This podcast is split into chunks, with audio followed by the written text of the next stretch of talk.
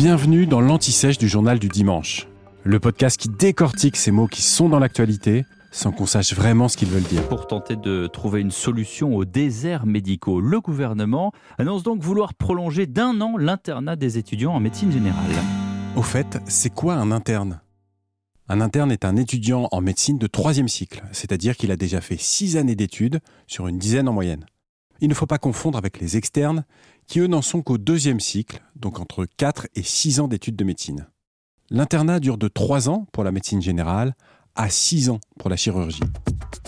L'interne travaille à temps plein en centre hospitalier universitaire, les CHU, ou en ambulatoire, c'est-à-dire en cabinet, en maison de santé, ou encore dans un centre de protection maternelle et infantile, une PMI. En parallèle, il poursuit sa formation théorique. Il est considéré comme un médecin à part entière, bien que placé sous la responsabilité d'un médecin senior à qui il doit rendre compte. L'interne peut prodiguer des soins, établir des prescriptions ou pratiquer des interventions chirurgicales. Il peut effectuer des remplacements de médecins installés à deux conditions. D'abord, qu'il ait validé un certain nombre de semestres. Ensuite, qu'il ait obtenu une licence de remplacement auprès du conseil départemental de l'ordre des médecins. Bref, c'est presque un vrai médecin. Sauf qu'on ne peut pas encore l'appeler docteur, car il n'a pas son diplôme d'état de docteur en médecine.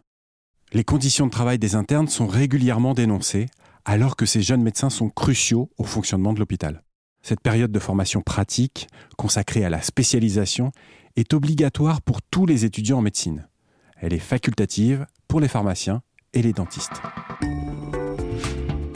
Vous venez d'écouter l'Anti-Sèche du journal du dimanche, le podcast qui répond à la question que vous n'osiez pas poser. Je suis Vivien Vergniaud et si vous avez aimé ce podcast, abonnez-vous, suivez-nous pour écouter d'autres épisodes. Et c'est gratuit. On vous donne rendez-vous trois fois par semaine en podcast et tous les jours sur le jdd.fr. À bientôt.